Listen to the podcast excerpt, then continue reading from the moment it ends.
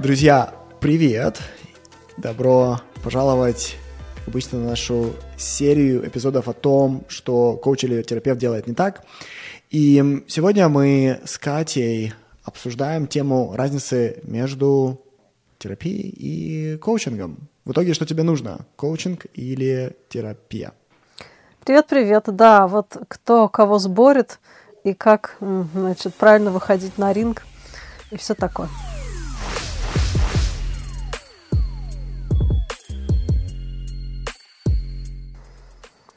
Да. Давай, Кать, начнем с эм, конкретных различий между коучингом и терапией. И еще, знаешь, что хотелось бы сказать? Еще различия внутри коучинга и внутри терапии. Э, вот хорошая тема для начать. Я бы начала даже еще за полшага раньше, потому что мне кажется, и ты, наверное, меня поддержишь, и, коуч, и коучинг, и психотерапию определяют, кто во что гораст. Вот спроси 10 человек, что такое коучинг и что такое психотерапия, и дадут тебе даже не 10, а 20 разных определений. Э, поэтому я э, начну с, скорее с классического определения. Психотерапия, она подразумевает, что там содержится какой-то элемент лечения. Само слово терапия означает лечение. Психотерапия, соответственно, вот лечение ментальной какой-то зоны, ментального здоровья.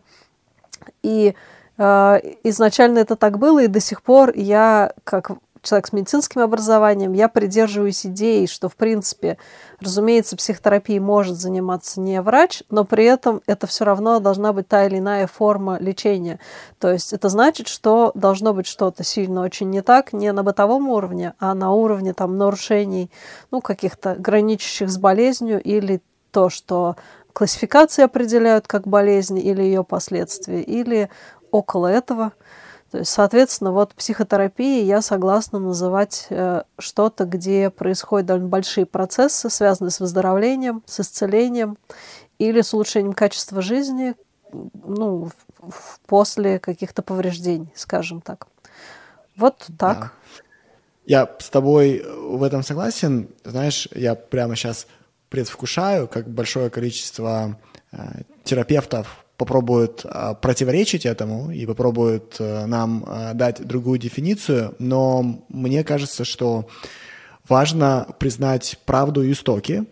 И эм, когда я даю дефиницию психотерапии, я объясняю, что задача психотерапевта – привести клиента к точке ноль – и обычно ты берешь клиента, который ниже нуля с точки зрения своего эмоционального, ментального здоровья, и у тебя нет задачи привести к точке 10, у тебя есть задача привести к точке 0, чтобы человек снова стал функциональным, чтобы он снова начал получать радость от обычности. Хотя бы, да, хотя бы к точке ноль. Иногда психотерапия приводит и больше нуля, но задача ее, соглашусь, да, вернуть к базе какой-то, насколько получится. Да. Мне нравится, как об этом говорила Марша Линахан, она создатель диалектической поведенческой терапии. Она говорила, что моя задача привести людей в жизнь, которую хочется жить. Да, ну, и да. мы с тобой прекрасно знаем, как э, люди, которые испытывают много-много боли, на самом деле часто находятся в сомнении, а стоит ли так продолжать. Угу. Ну да, и если исследовать вот суицидологию, если взять, да, то ведь нет до сих пор никакого валидного опросника, который бы предсказывал вероятность суицида, потому что они все основаны на критериях исключения. А, а на самом деле, если у человека нет того, к чему он хочет идти и ради чего он хочет жить, да, если нет ответа на этот вопрос, стоит ли, то все остальное не будет иметь значения. Согласна. Да, по сути, если я вспомню опросники, то обычно они оценивают симптоматику. Например, да. есть ли суицидальная идеация, были ли попытки, планировали ли вы уже, как вы собираетесь э, себя э, да, кончить. Это и... опросники суицидального риска, а есть еще опросники суицидальной мотивации. И вот они как раз пытаются методом исключения выяснить, значит, что-либо, да. А есть ли у тебя причина потому что-то, что-то, а есть ли причина потому что что-то. Э, я тоже сейчас э, э, так рискованно немножко выражаюсь. Я, это не область моей профэкспертизы, я просто когда-то что-то читала. Суицидологи меня поправят, но, по-моему, никто не придумал опросника, который бы работал до сих пор. Да. Окей, так, давай дадим дефиницию коучинга, потому что она несколько другая. И в коучинге мы берем людей с точки ноль. Наша задача не сделать жизнь достойной жизни, а привести человека к процветанию.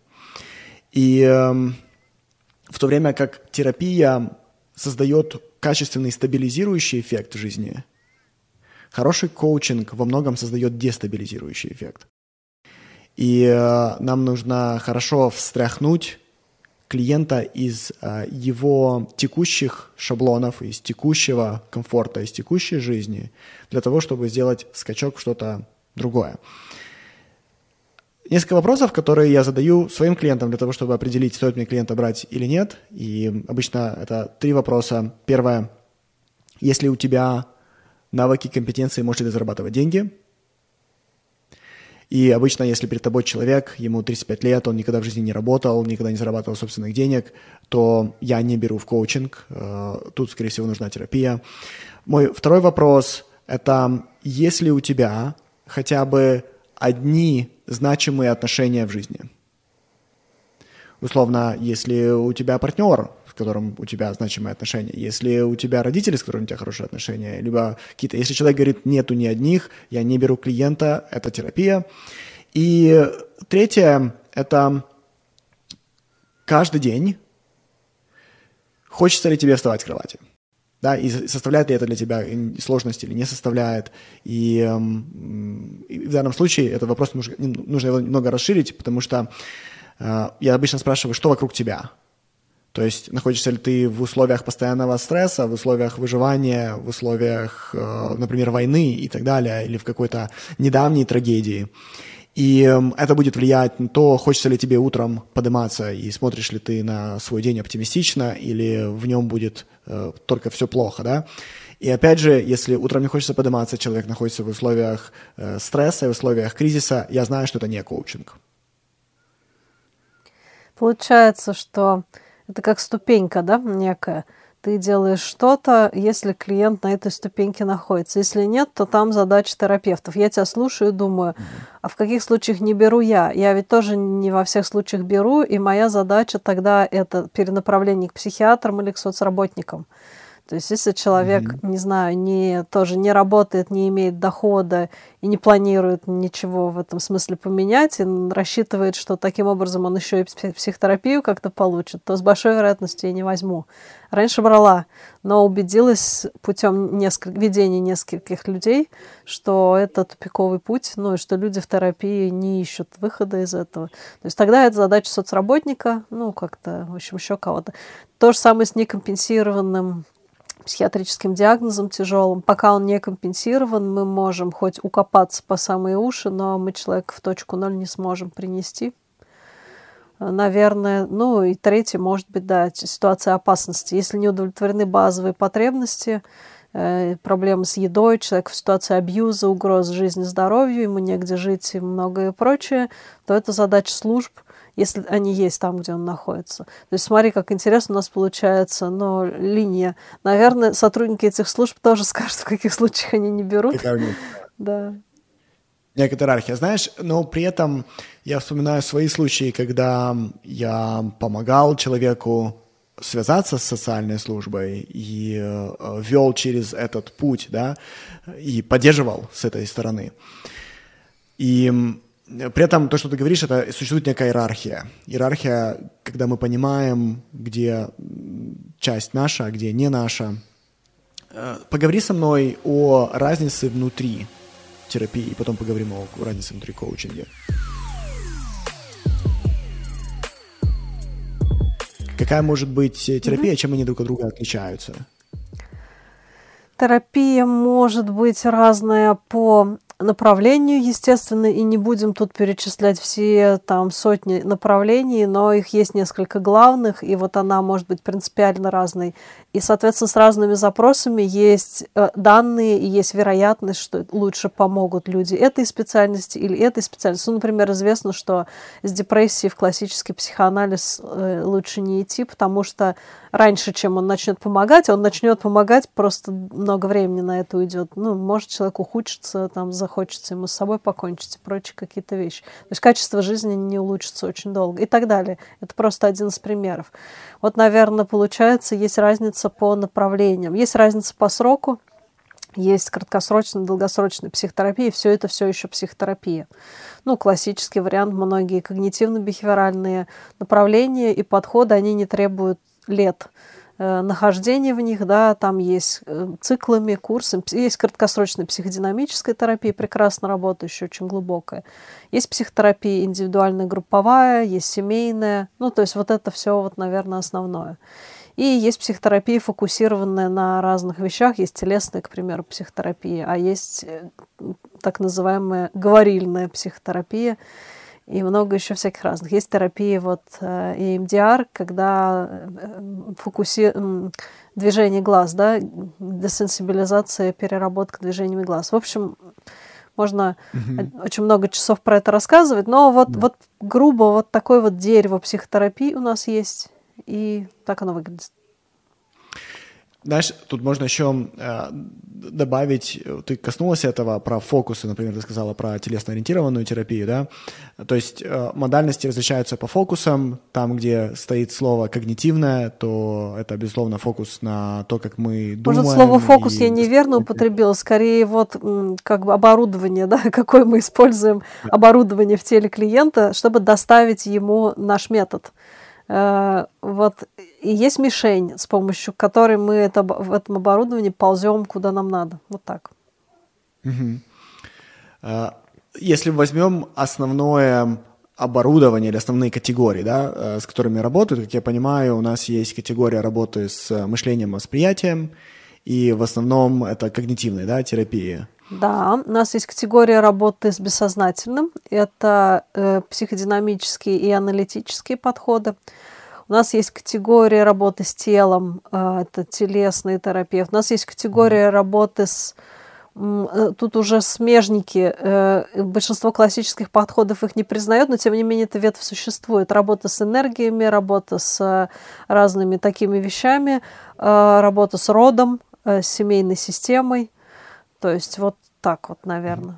Я, я бы добавил еще эмоции, да, и работу. А, и работу с эмоциями, конечно. Просто а, с эмоциями так или иначе все, ну, есть ФТ, да, эм, эмоционально фокусированные, mm-hmm. но я думаю, что все терапии с эмоциями, они не могут избегнуть работы с эмоциями. Mm-hmm. Да. В какой-то степени они касаются, да, без, без, безусловно. Знаешь, что мне еще кажется интересным, это и э, это особенно будет э, важно, когда мы перейдем в разницу внутри коучинга, это то, что каждая терапевтическая модальность, не каждая, но основные категории, они имеют свою, свое теоретическое обоснование подхода. Например, если мы возьмем типичный такой психоанализ, классический да, психоанализ, то э, основная идея, ты, безусловно, лучше об этом скажешь, но если я правильно понимаю, то основная идея – это то, что э, то, что мы сейчас переживаем исходит из детства, и э, также э, на определенном этапе, когда мы изучали отношения, причинно-следственные связи и э, разные мотивации, включая сексуальную мотивацию, мы каким-то образом это усвоили неправильно, и теперь мы можем это все понять и пересобрать правильно. Как, как бы ты объяснила лучше? Вот очень как-то психоанализ вряд ли это рассматривает как неправильное, хотя такое впечатление очень у многих, я знаю. Но на самом mm-hmm. деле это про то, что оно собралось, этот пазл собрался в раннем возрасте так, что ну, он мешает функционированию, он как-то принципиально не дает жить получать удовольствие, там, работать, иметь отношения. И, в общем, где-то клиент очень сильно упирается в него. Психоанализ сюда подгребает и некоторые заболевания психические, то есть там как бы нету четкой идеи, с чем работать, с чем нет, но да, э, идея в том, что мы туда идем, и насколько у нас получается, мы пересобираем там какие-то кусочки. Эм, тоже, естественно, возможности совершенно не безграничны, потому что клиент должен быть еще достаточно крепким, чтобы мочь выдержать эту пересборку и вообще, ну, экскурсию, скажем, туда, да. И mm. это обычно занимает много времени. Не потому что метод такой долгий, а потому что это очень нежные штуки, и их очень обкапывать нужно медленно. Знаешь, я как э, клиент психоанализа недолгое время, потому что я один из тех, кто э, долго это выдержать не мог. Но э, знаю несколько вещей, которые достаточно важны для хорошего психоаналитика. Это прежде всего высочайший уровень интеллекта, потому что требуется анализ. И э, нужна действительно большая начитанность, большая эрудиция, большой жизненный опыт для того, чтобы помочь кому-то осознать что-то и пересобрать. И это требует большой кропотливости, терпения и так далее. И в этом плане хороших психоаналитиков, в принципе, как любых терапевтов, мало. Э, конкретно мне не зашло, потому что э, мне процесс сильно показался натянутым, и я просто не большой поклонник этой теоретической модели, этого теоретического обоснования, хотя в нем очень много мудрости тоже есть, безусловно. Теперь, если мы возьмем типичную да, поведенческую терапию, например, когнитивно-поведенческую терапию, то, если я правильно понимаю, концептуальное обоснование это то, что у нас есть негативные мысли, которые вызывают негативные эмоции или которые ведут к негативным эмоциям, и модификация негативных мыслей на более реалистичные или более нейтральные приводит нас к тому, что мы модифицируем свои эмоции. А, ты бы тут что-нибудь добавила бы? Ну да, в фокусе внимания здесь, собственно, работа мыслительная часть и поведенческая часть. Собственно, вот они образуют название. И довольно много здесь доступно контролю и изменению, если посмотреть под ну, другим углом и потренироваться немножко. Ну, эмоции здесь, разумеется, тоже без них никуда, но, в общем, проживанию эмоций не уделяется главное время, э, поскольку иногда это просто не требуется, если правильно поработать с мыслями и поведением. И поэтому существует, наверное, эмоционально э, сфокусированная терапия, потому что она дает достаточно времени процессингу эмоций. Я не знаю, почему существует эмоционально фокусированная терапия. Возможно, потому что вообще многие терапии существуют, потому что их основателям было обидно, что они не придумали никакого метода. И мне кажется, это ключ к ответу. А по факту много терапий больше фокусируется на проживании эмоций, но вот тот же гештальт, э, в общем, да. извечный mm-hmm. этот спор между гештальтом и КБТ, в общем, они друг друга считают, эти считают, что вы только про мысли и поведение сухие, вы черствые, а те говорят, а вы все время плачете, у вас, значит, все про эмоции, и вообще никогда, вы, вы не думаете, вы только плачете. И то, и другое, естественно, неправда, но доля правды определенная в этом есть. То есть так. Да. Знаешь, я бы э, добавил про теорию общих факторов, потому что я как раз именно сторонник э, теории общих факторов. Существует достаточно большое количество исследований, которые подтверждают, что Uh, скажем так, ceteris paribus при общих одинаковых обстоятельствах нету более качественной модальности, они все в хороших руках, одинаково хороши. И что работает, это, не то, что их отличает, а то, что наоборот их объединяет. И эм, теория общих факторов говорит, что четыре вещи объединяют абсолютно все модальности. Это первое это альянс, да, создание качественного партнерства mm-hmm. с твоим терапевтом. Номер два это э, так называемый readiness или готовность клиента что-то сделать со своей жизнью. Номер Три — это инфраструктура, которая вокруг клиента, поддерживающая инфраструктура, потому что мы можем с тобой работать сколько угодно, но если тебя да. каждый день насилуют, достаточно далеко мы не уйдем, да? да. А, и, и номер четыре — это э, так называемый личностный фактор, то есть это уникальный особый стиль терапевта, и то, что терапевт приносит в эту игру. И у каждого из них да. есть разные пропорции важности. Там что-то, альянс, например, больше всего весит, э, в то время как стиль терапевта меньше всего весит. Хотя есть миф очень распространенный, что он как раз-то и главный. если это про работа с собой, да, если ты хорош собой, проработан и все такое, то у тебя обязательно все будет хорошо. Ну, во всяком случае, это миф, в который мы хотим с тобой верить, потому что нам кажется, что э, тот эффект, который мы можем достичь со своими клиентами, ник- никому он недоступен. Это Конечно. мы такие особенные, провели работу. Да? Нашим слушателям тоже, даже не думайте. Абсолютно, да. А, слушай, и при этом, знаешь, что хочется добавить, что разница, допустим, если личный стиль, например, в этой теории общих факторов, занимает порядка 8%, в то время как готовность э, меняться чуть ли не 50%, то есть на, намного больше, да? И э, это говорит о том, что людям, люди, которые не хотят измениться, наш стиль не поможет. Тем не менее, 8 или 10% – это сумасшедшая разница. Да, то есть это условно, если это есть в сессии, либо этого нету. Либо если ты получаешь просто альянс, просто дружбу, партнерство, принятие, поддержку, нормализация и так далее, и есть дополнительно стиль, который это все максимально качественно добавляет. И если интересно, модальность, конкретная модальность занимает меньше 2%, то есть э, занимайтесь чем угодно, и в какой модальности, если вы все остальное да. выдерживаете, скорее всего, вы можете. Я какое-то исследование брала, по-моему, то ли просто наткнулась, то ли лекцию какую-то готовила, и там было, что среди состоявшихся терапевтов, то есть которые 8, 10 и более лет работают, почти никто не работает в чистой модальности. Они уже нахватались Э, интересных штучек и сделали из них такой винегрет, и им и работают, и, по-моему, там, ну, там, а там объективно, то есть там слушали много их сессий и пытались отнести их интервенции к какому-то подходу, и ничего не получилось. То есть, так что поддерживаю про 2%. Окей, давай коучинги. Да. Знаешь, у меня прямо наболело. Э, мы, сегодня команда показала комментарий. Это комментарий к одному из э, наших эпизодов, где э, мы с тобой работаем с клиентом. Угу. И, Уже интересно. И комментарий выглядит Пожалуйста, пусть Михаил скажет, что то, что он делает, это не коучинг, это все что угодно, но только не коучинг, чтобы не путать зрителя. И мне кажется, что время это немного обсудить, и попробовать ответить на вопрос, э, как на самом деле выглядит коучинг, что можно называть классическим коучингом и так далее.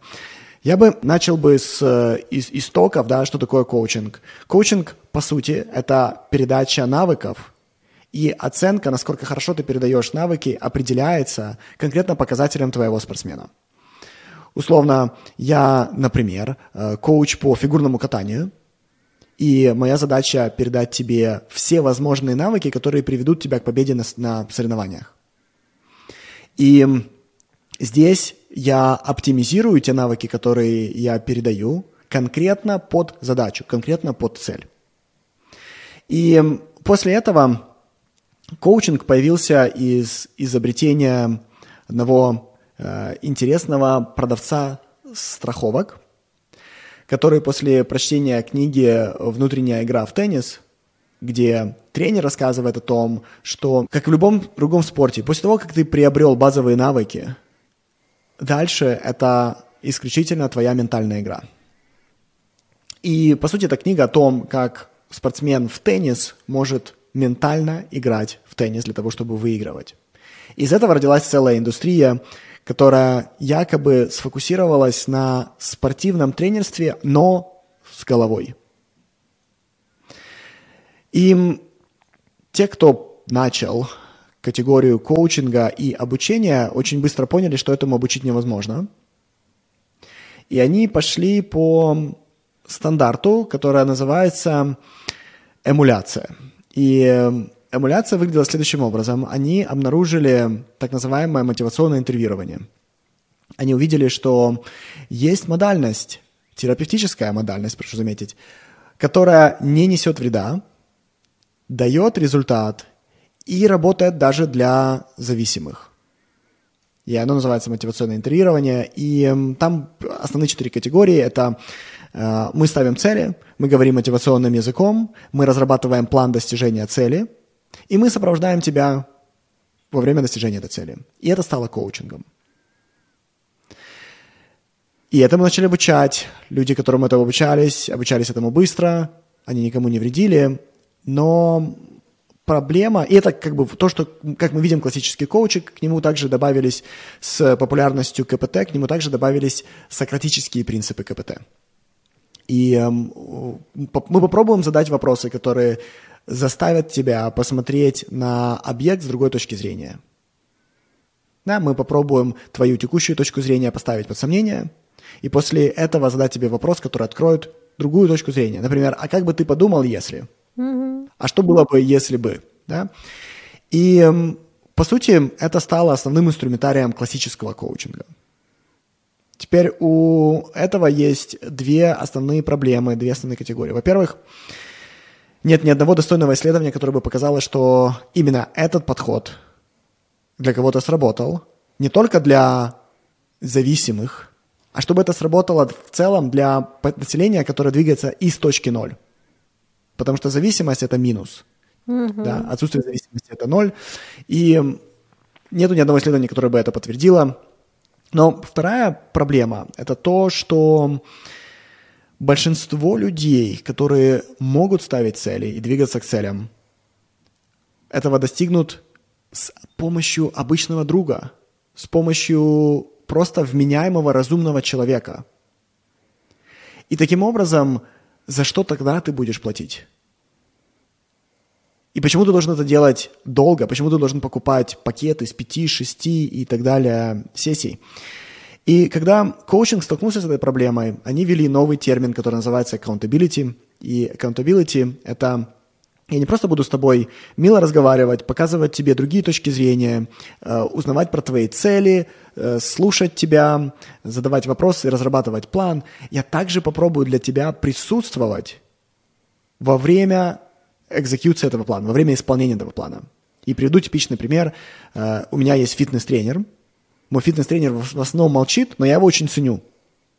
Почему? Потому что он ждет меня, и я не хочу его подводить. Он мне назначил время, например, сегодня в 7.30. Он, я знаю, что он будет ждать. Я знаю, что он с меня снимет деньги, если я не приду. И целый час он будет на меня смотреть. Он резервирует да, и... место для тебя, ну, как бы в своем Абсолютно. Мире. Его внимание будет на мне, он будет молчать, и дай бог ему долгих лет жизни, потому что, вау, кто-то меня ждет, кто-то там для меня, кто-то на меня смотрит, пока я это делаю – Проблема, что в то время как, например, терапевты диалектической поведенческой терапии, они быстро подхватили это, и они сказали, это круто, это действительно работает, это то, что нужно людям, но для классического коуча это оказалось слишком напряжно. Они поняли, что это требует много времени и на самом деле не так прямо много и дорого оплачивается. И они с этим поработали, потом решили это э, выбросить. В итоге они продолжили делать то, что может сделать просто хороший, разумный друг или знакомый бесплатно. Они продолжили это делать. И мой э, рант, мое как бы основное негодование по поводу этого комментария, что предлагается показать или мне сказать, что э, вот как выглядит на самом деле классический коучинг, а то, что, Миша, ты делаешь, это не коучинг. И мне хочется создать категорию и объяснить, что на самом деле такое коучинг и э, как коучинг должен выглядеть. По сути, если человек, если человеку нужен коуч для того, чтобы поставить цели и прописать шаги к этим целям, то у него есть проблема. Если ты до этого должен нанять коуча, если тебе нужен коуч для того, чтобы попробовать посмотреть на что-то с другой точки зрения, и ты не можешь это сделать сам, у тебя есть проблема. И эту проблему решает коучинг. Теперь как мы это делаем? Дело в том, что у тебя существуют определенные паттерны, почему ты живешь определенным образом, почему ты действуешь определенным образом, почему ты не можешь взять и самостоятельно узнать что-то, почему ты не можешь загуглить, если ты не знаешь, как планировать, загугли, блин, YouTube, подними и посмотри, как это да, э, происходит. Если ты это не делаешь, то существует причина, почему ты это не делаешь. То есть у тебя есть какой-то паттерн. И что может сделать коуч? Коуч может увидеть этот паттерн и может попробовать его с тобой разбить. И привести тебя к более конструктивному поведению. Это, э, вот это уже настоящий коучинг, и к этому добавляется вот это accountability, или я для тебя присутствую, пока ты это делаешь. И это настоящий коучинг, это классический коучинг, это качественный коучинг. Да, и э, вот это как бы основная разница. Ну и э, важный момент, начали появляться ниши. Это будет финансовый коучинг, это будет спортивный, а это будет executive коучинг, а это будет бизнес-коучинг, а это будет лайф-коучинг. Да? То есть начали появляться ниши. И мне кажется, что это очень хорошая штука. Давай, э, Кать, начнем, вернемся к терапии и нишам э, терапии. Если ты поправляешь волосы, мне кажется, они прекрасно лежат. Мне не нравится. Ну ладно. Они, знаешь, они такие мягкие, мне кажется, мне, мне хочется самому погладить, потрогать их. Вот они а, как бы распространяются, понимаешь, они, похоже, это чувствуют. Да. Давай. Ну, слушай, прежде чем про ниши перейдем, э, я хочу сказать, что в психотерапии вот эта вот аренда внутреннего пространства это тоже очень важно. И, собственно, многие методы, они на этом и работают. Это не всегда озвучивается вслух, но по факту э, как раз с этим связана емкость специалиста. Вот он может работать с 15 человеком в неделю, а с 20 уже не может, потому что у него больше нет места. Кого он может именно ментально впустить внутрь себя и думать про этого человека, и помнить. Ну и вот это вот все. То есть и тут мы очень похожи как ни странно. Слушай, секундочку, потому что это прямо то, что ты говоришь, это мега важно. А, мы исповедуем, а, по сути, ту же самую в данном случае религию, то, что я говорю клиентам, пока ты в моем фокусе, ты растешь. Пока ты в моей голове, ты растешь.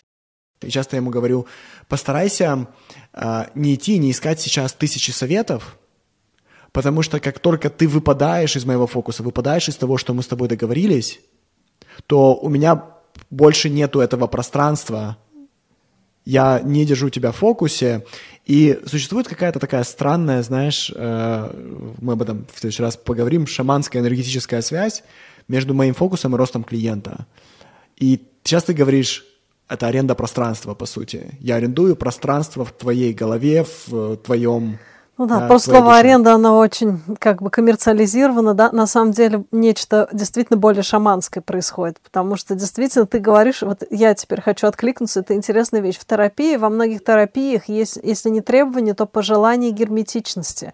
То есть мы гарантируем полную бессрочную конфиденциальность, но мы и клиента просим, разумеется, если он считает, что с ним что-то плохое делают, идти и говорить, да, но просто каждый раз после сессии все вываливать, вентилировать со всеми подряд, мы просим так не делать, потому что вот эта вот сфокусированность, она нарушается. То есть, получается, на это смотрят уже многие люди, а не только мы вдвоем. И вот эта магическая составляющая, она mm-hmm. может размыться из-за этого. Интересно, когда-нибудь ученые, может быть, поймут, в чем дело. Но для меня это именно про это, что я э, меня лишают возможности концентрированно смотреть на этого человека, и а, он не может так сильно расцветать и выздоравливать, если вот это, ну, там очень много дыр в нашем пространстве. Что-то такое. Я сейчас, наверное, не очень аккуратно это все выражаю, но точно это есть общее здесь. И да, вот эта емкость, если к ней вернуться, она э, ну, ограничена у начинающих специалистов. Там всего несколько человек, может быть, да, кто побольше нарастил ее, там может быть больше людей. Почти ни у кого без вреда для здоровья не может быть там очень много людей. Потому что это, ну, вот то, что называется там энергией или как это называется. В общем, да. так.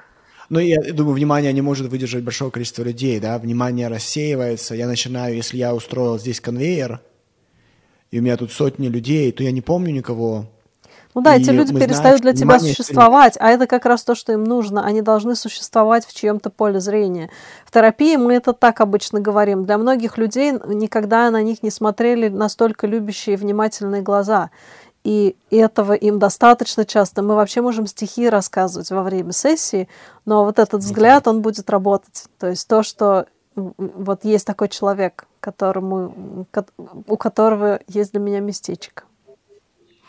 Слушай, да, как мы, даже я, когда рассказывал тебе про коучинг, удивительно, что это, наверное, самая важная часть, и я ее упустил. Я постоянно говорю своим студентам, что, а, которые приходят и говорят, Миша, дай нам этот инструмент, объясни, как этот инструмент работает. Я говорю, ребят, вы не понимаете, я могу просто молчать, Достаточно того, что я просто с клиентом. То, что я есть для клиента, я на него смотрю, этого достаточно. Мне не нужно ничего делать. У клиента все получится просто в результате этого.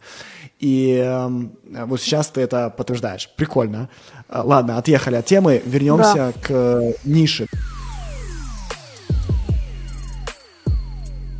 Когда ты начинаешь свою карьеру, у тебя какой-то блок, и ты говоришь, я работаю со всеми, я делаю все.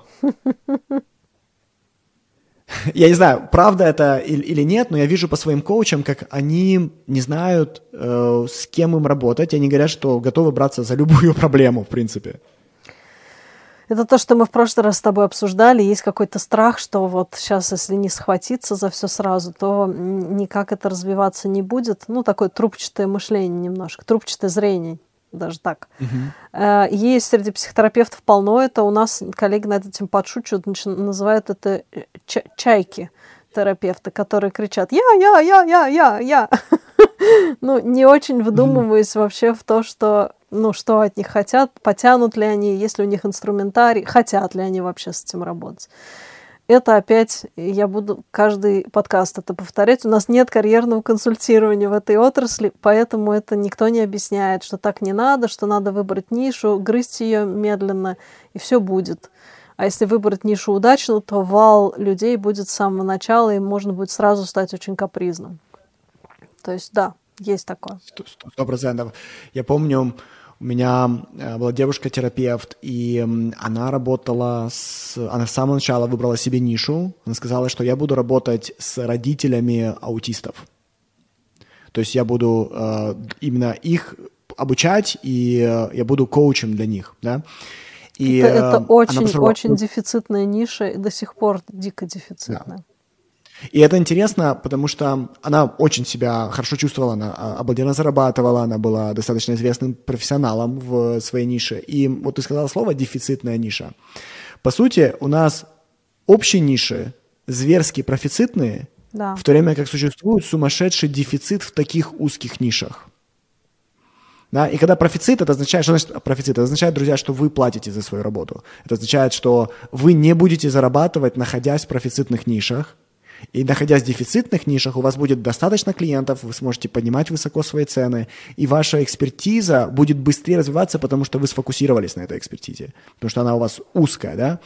А, Кать, какие еще интересные ниши вот из психотерапии ты бы подсказала? Очень мало охвачена работа с людьми с физическими болезнями, с родителями детей с инвалидностью и физическими болезнями. То есть это на каком-то уровне есть, сейчас начало появляться, но ниша дефицитная жесточайше. Особенно если бы кто-нибудь догадался спрофилировать ее по болезни. Например, родители диабетиков. Вот эти, наверное, эти прикрыты лучше всего. Потому что есть госпрограммы, есть вот эта школа диабетические. Вот а есть родители, я не знаю, детей, вот, к примеру, СДВГ, да, есть это моя боль личная. Есть дети, которые не дотягивают до диагноза СДВГ. Мой собственный ребенок не дотягивает до клинического диагноза СДВГ, до таблеток, до всего этого. Это казалось бы хорошо, но этот ребенок не дотягивает и до нормы. И он зависает да. между небом и землей. И родитель оказывается в такой жестокой ситуации, где как бы эти его прогоняют, говорят, ваш ребенок слишком здоровый. Эти его прогоняют, говорят, наши нормальные дети с вами не могут играть, общаться, потому что что-то с вами не так групп поддержки вообще нет, но ребенка-то еще пристроить можно, а вот куда деваться родителю? То есть я бы сказала, что самое еще много лет будет дефицитной нишей, это родители детей с различными состояниями, особенно те из них, кто погранично, кто не попадает в махровый диагноз, а вот находится на грани, балансирует. Их жизнь уже усложнилась, но никакие льготы положенные, ну, в том числе да. там признание, да, положенное официально, они не получили. Вот это. Вторая ниша очень важная. Я надеюсь, Миша, что когда-нибудь в твоей академии будет специальность такая. Вот ты, когда придешь к тому, что новую надо специальность открывать. Нету такого женский коуч. Это человек, который, скорее всего, тоже женщина, но может быть и мужчина, просто женщинам легче будет.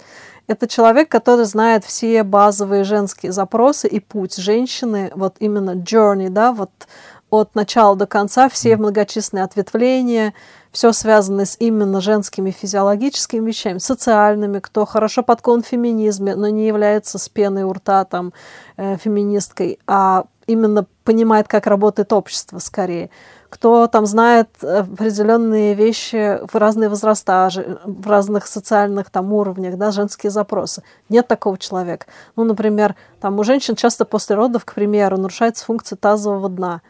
На русском языке да. еще несколько лет назад это вообще никого я только, не было. Только, вот, угу. так, так интересно, ты сейчас об этом говоришь. Я только хотел это вспомнить, да. Я помню, uh, у меня клиентка со мной в сессии, и она говорит, ты первый человек, я уже не говорю о том, что ты мужчина, но ты первый человек, которому я признаюсь, что а, мне нужны прокладки, и прокладки не во время менструального цикла.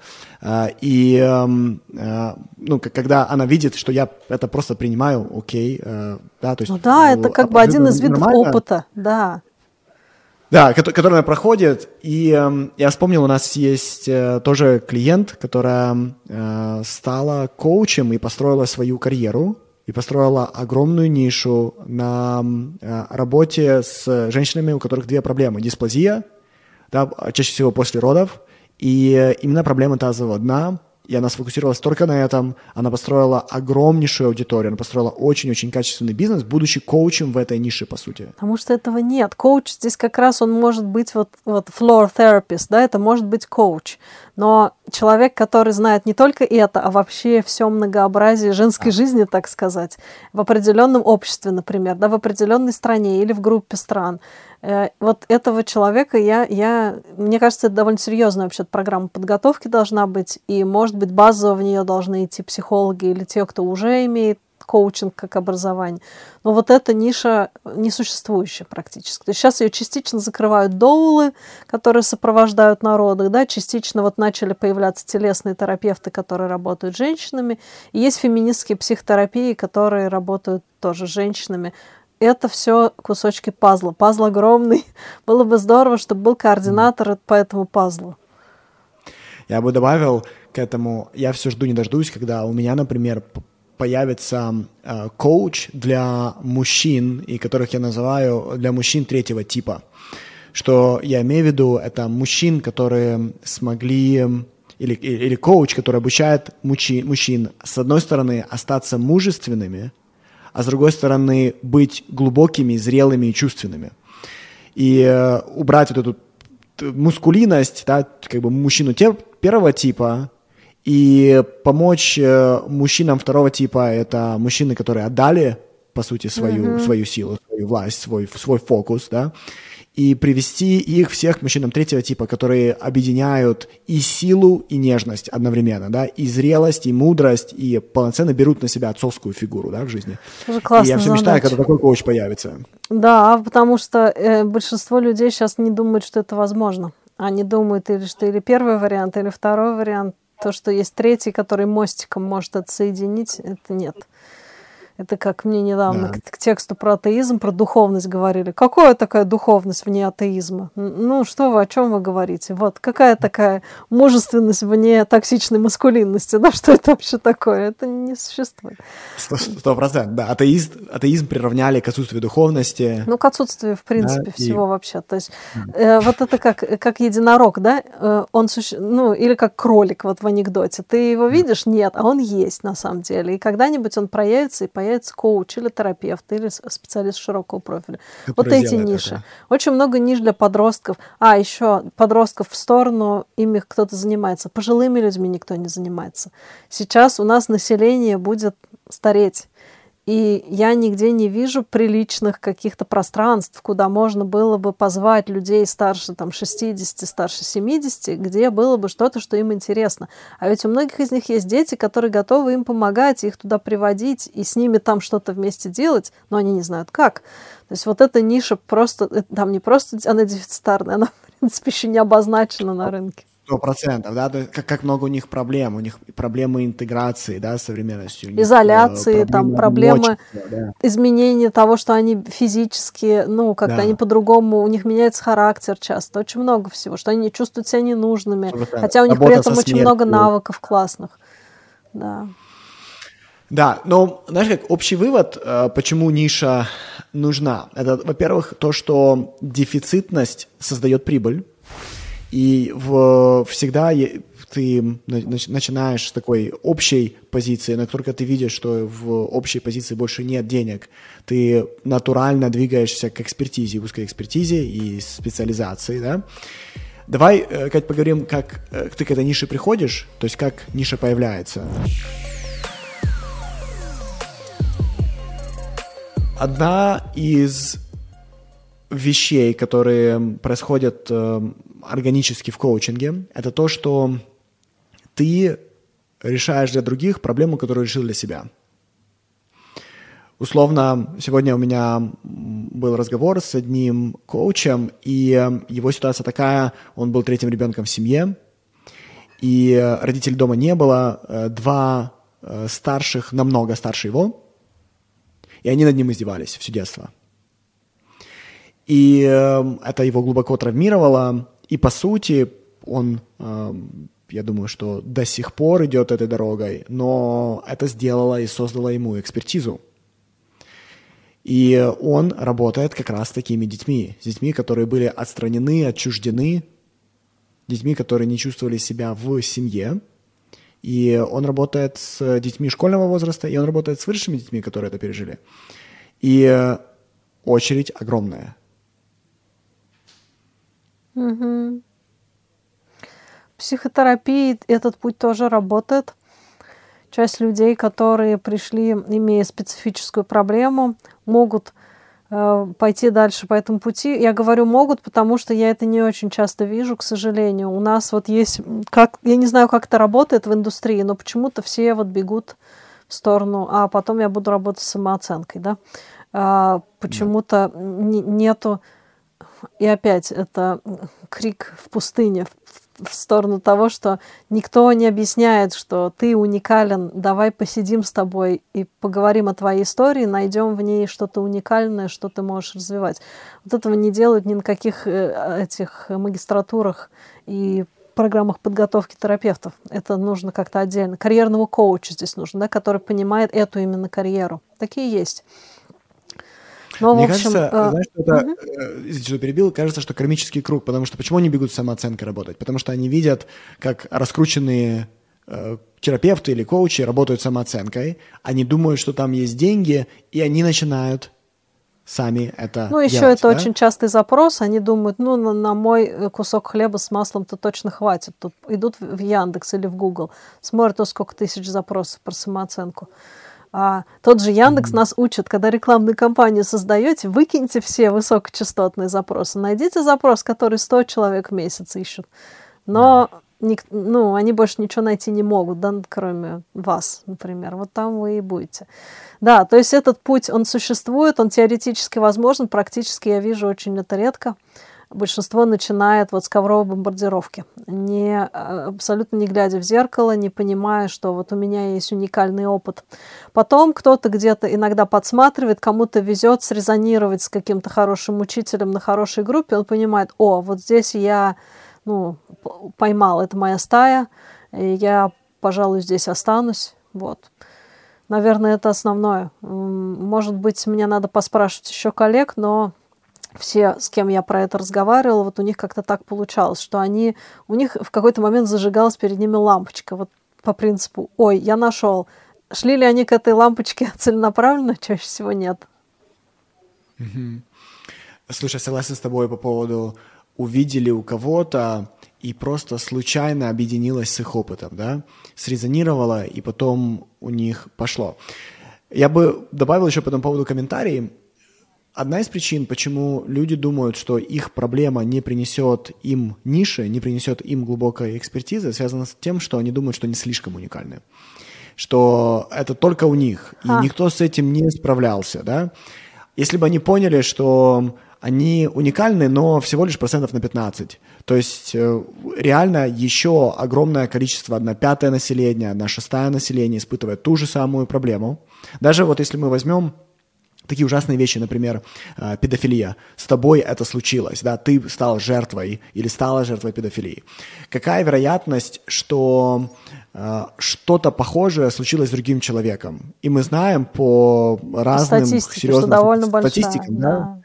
Что она очень большая. Это от 1,6 до 1,9. И если мы возьмем население, да, допустим, 9 миллиардов человек в будущем, через несколько лет, через там, 5-10 лет, это миллиард человек с такой же проблемой, как у тебя.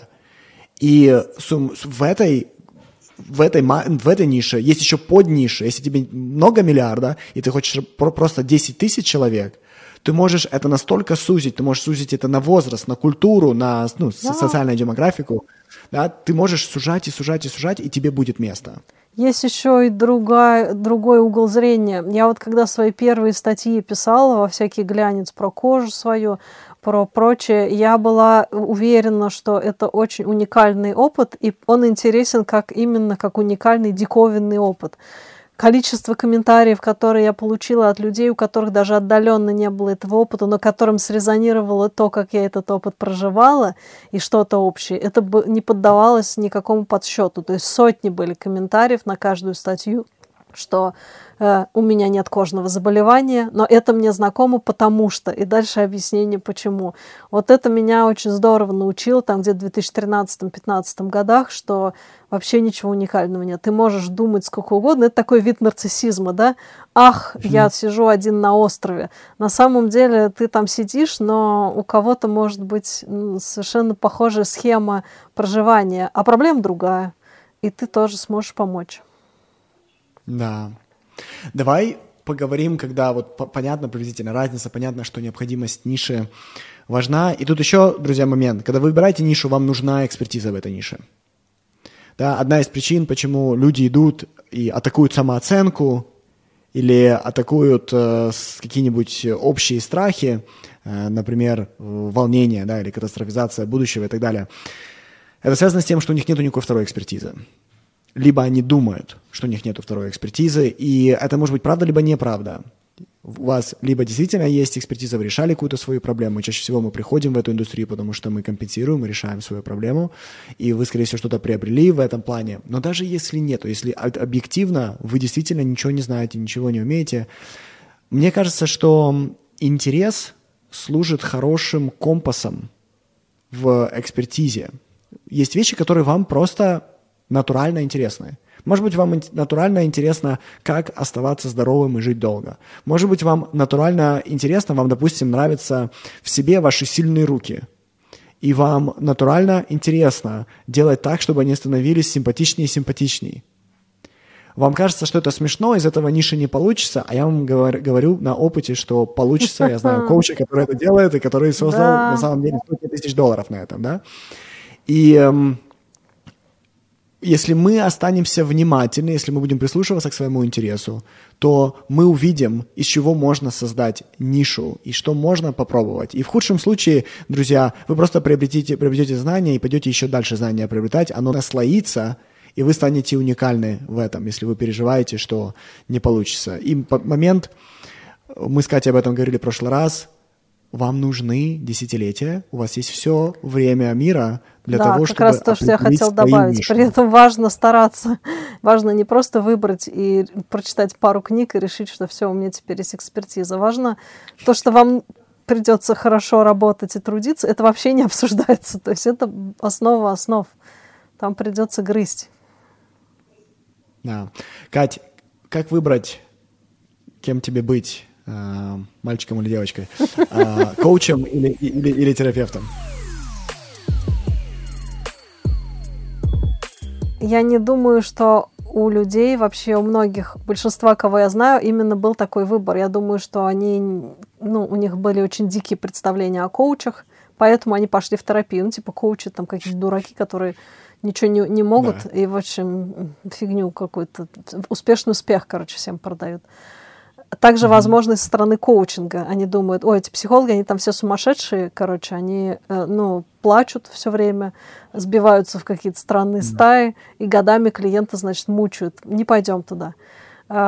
Как mm-hmm. надо. Я думаю, что терапия э, требует более серьезной подготовки, во-первых. То есть, если человек хочет э, фундаментальную, очень фундаментальную подготовку, скорее это в партерапию. Также в терапии в среднем намного больше боли человеческой, поэтому если человек готов и, может быть, даже хочет уменьшать количество боли на Земле, то ему скорее в терапию. Также, если у него в уме есть конкретная проблема, с которой он хочет работать, и он понимает, что она решается терапевтическим способом. Э, это вот, наверное, три моих пункта. Э, потому что часто люди, э, пройдя свою терапию, да, они, в общем, автоматически поступают на программы и учатся. На самом деле нет, они могут идти в коучинг потом, но вот как-то это не очень часто происходит. Угу. Я согласен с тобой абсолютно. То есть это ты говоришь о твоей внутренней мотивации, да, э, что ты мотивирован сделать. И э, если ты хочешь меньше боли, терапия будет про достаточно большой объем эмоциональной боли, иногда и физической. И если ты хочешь на это влиять, то тебе в терапию. И, и это была моя мотивация, на самом деле. То есть э, у меня было две основные мотивации, и одна поверхностная, другая внутренняя. Моя поверхностная мотивация была... Э, мне, мне было очень интересно, как люди становятся богатыми, как люди становятся успешными, как они достигают успеха. Я до сих пор с ума схожу по этому поводу.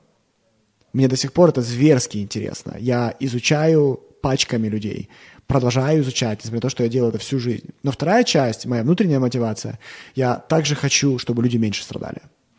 И э, мне доставляет удовольствие, когда я эту боль облегчаю. То есть у меня есть и врачебная, и такая да, мотивация. И, наверное, э, это привело к моему специфическому способу работать. Но э, к твоему комментарию, знаешь, что я бы добавил? Я бы добавил бы еще две вещи. Первое, ваша личная история – у вас личная история какая? История избавления от боли, исцеления, или история прибытия в другую жизнь, в которой, о которой вы фантазировали, о которой вы мечтали, да? И м, эта история повлияет, что вам нужно. Если это история избавления из боли, то, скорее всего, это терапия. Если это история прибытия в мир фантазий, то, скорее всего, это про коучинг. Да? То есть вот, вот это первая вещь. А вторая, что я рекомендую всем своим студентам, что я рекомендую себе, это идти за учителем. Неважно, где этот человек и в какой модальности он работает.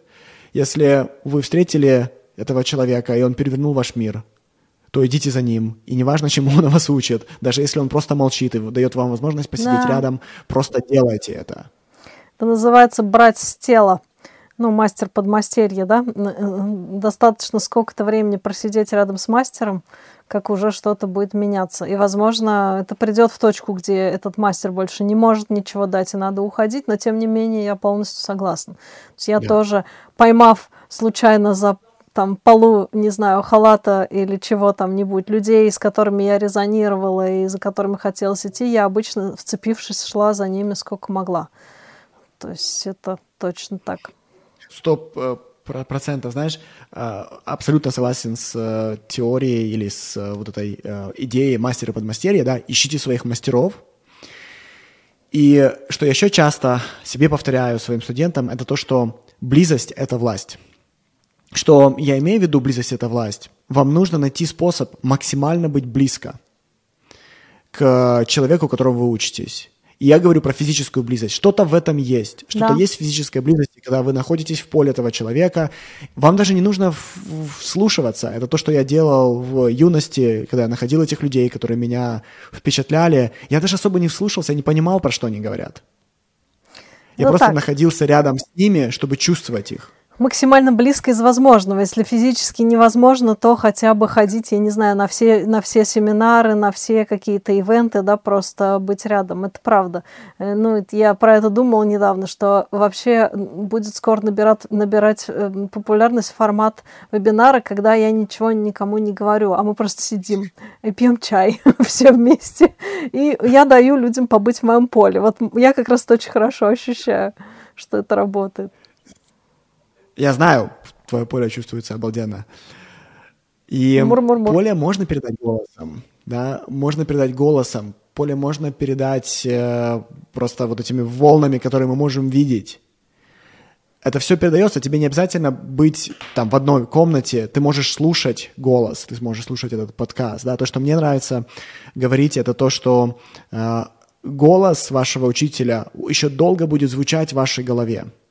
Потому что происходит интернализация, происходит момент, да. когда мы внешние мысли делаем внутренними мыслями, да, и они становятся как бы нашими, но они звучат зачастую другим голосом. Так, Кать, о чем говорим в следующий раз? Да, я забыла.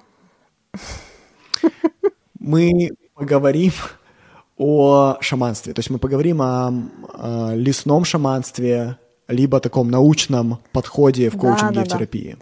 Да, да э, эта тема расшифровывается так. Многие люди э, находятся в плену идеи, что есть какое-то правильное обучение, суперакадемическое, э, вот нужные галочки нужно поставить, часы какие-то набрать, и тогда ты будешь правильным специалистом, а, а те, кто так не делает, они шаманы. Более того, люди, некоторые обучившись и поставив эти галочки, все равно себя ощущают шаманами, и я могу себя к ним тоже отнести, и Миша тоже говорил, что, по крайней мере, половину времени он э, как-то так себя ощущает.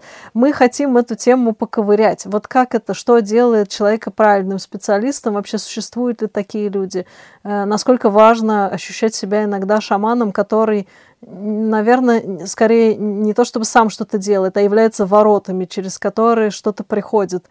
И он даже не может объяснить, как, да? Это существует и в психотерапии, и в коучинге.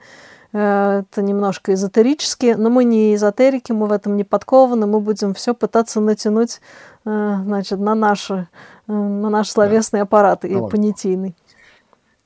Да, мы поговорим о том, как и попробовать управлять этим, этой диалектикой, где, с одной стороны, ты веришь в науку, веришь в доказательность, веришь в логику, а с другой стороны, ты ничего не можешь сделать с собственным шаманством да, и это просто также часть твоей сути. Все, э, никакой умной мысли у меня уже не осталось на сегодня, так что всем до свидания, до следующего раза.